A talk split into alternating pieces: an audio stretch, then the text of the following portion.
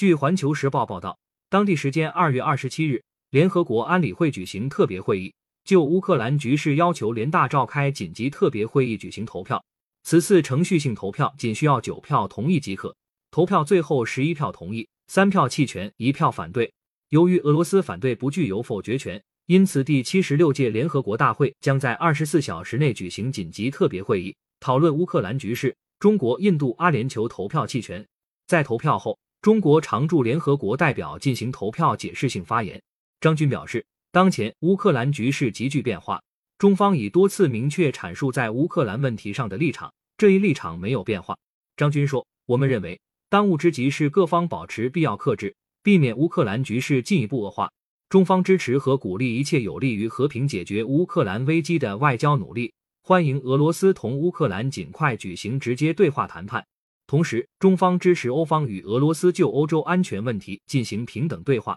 秉持安全不可分割理念。”最终形成平衡、有效、可持续的欧洲安全机制。张军表示，中方认为，联合国安理会要以地区和平稳定为重，以各方普遍安全为重，为解决乌克兰问题发挥建设性作用。联合国采取的行动应当有助于紧张局势降温，有利于推动外交解决，避免激化矛盾。根据规定，一旦安理会通过议程，联合国大会必须在二十四小时内举行会议。在联合国历史上，目前仅举行过十次紧急特别会议。最近一次由于巴以问题，在一九九七年举行。联合国在一九五零年十一月三日通过为和平团结条款，表示如果安理会由于常任理事国缺乏一致意见，而未能在任何对和平构成威胁、破坏和平的情况下履行其维护国际和平与安全的主要责任或侵略行为，大会应立即审议此事，以便向会员国提出集体措施的适当建议。根据规定，安理会任何九个会员国或者联合国大会超过半数会员国投票通过，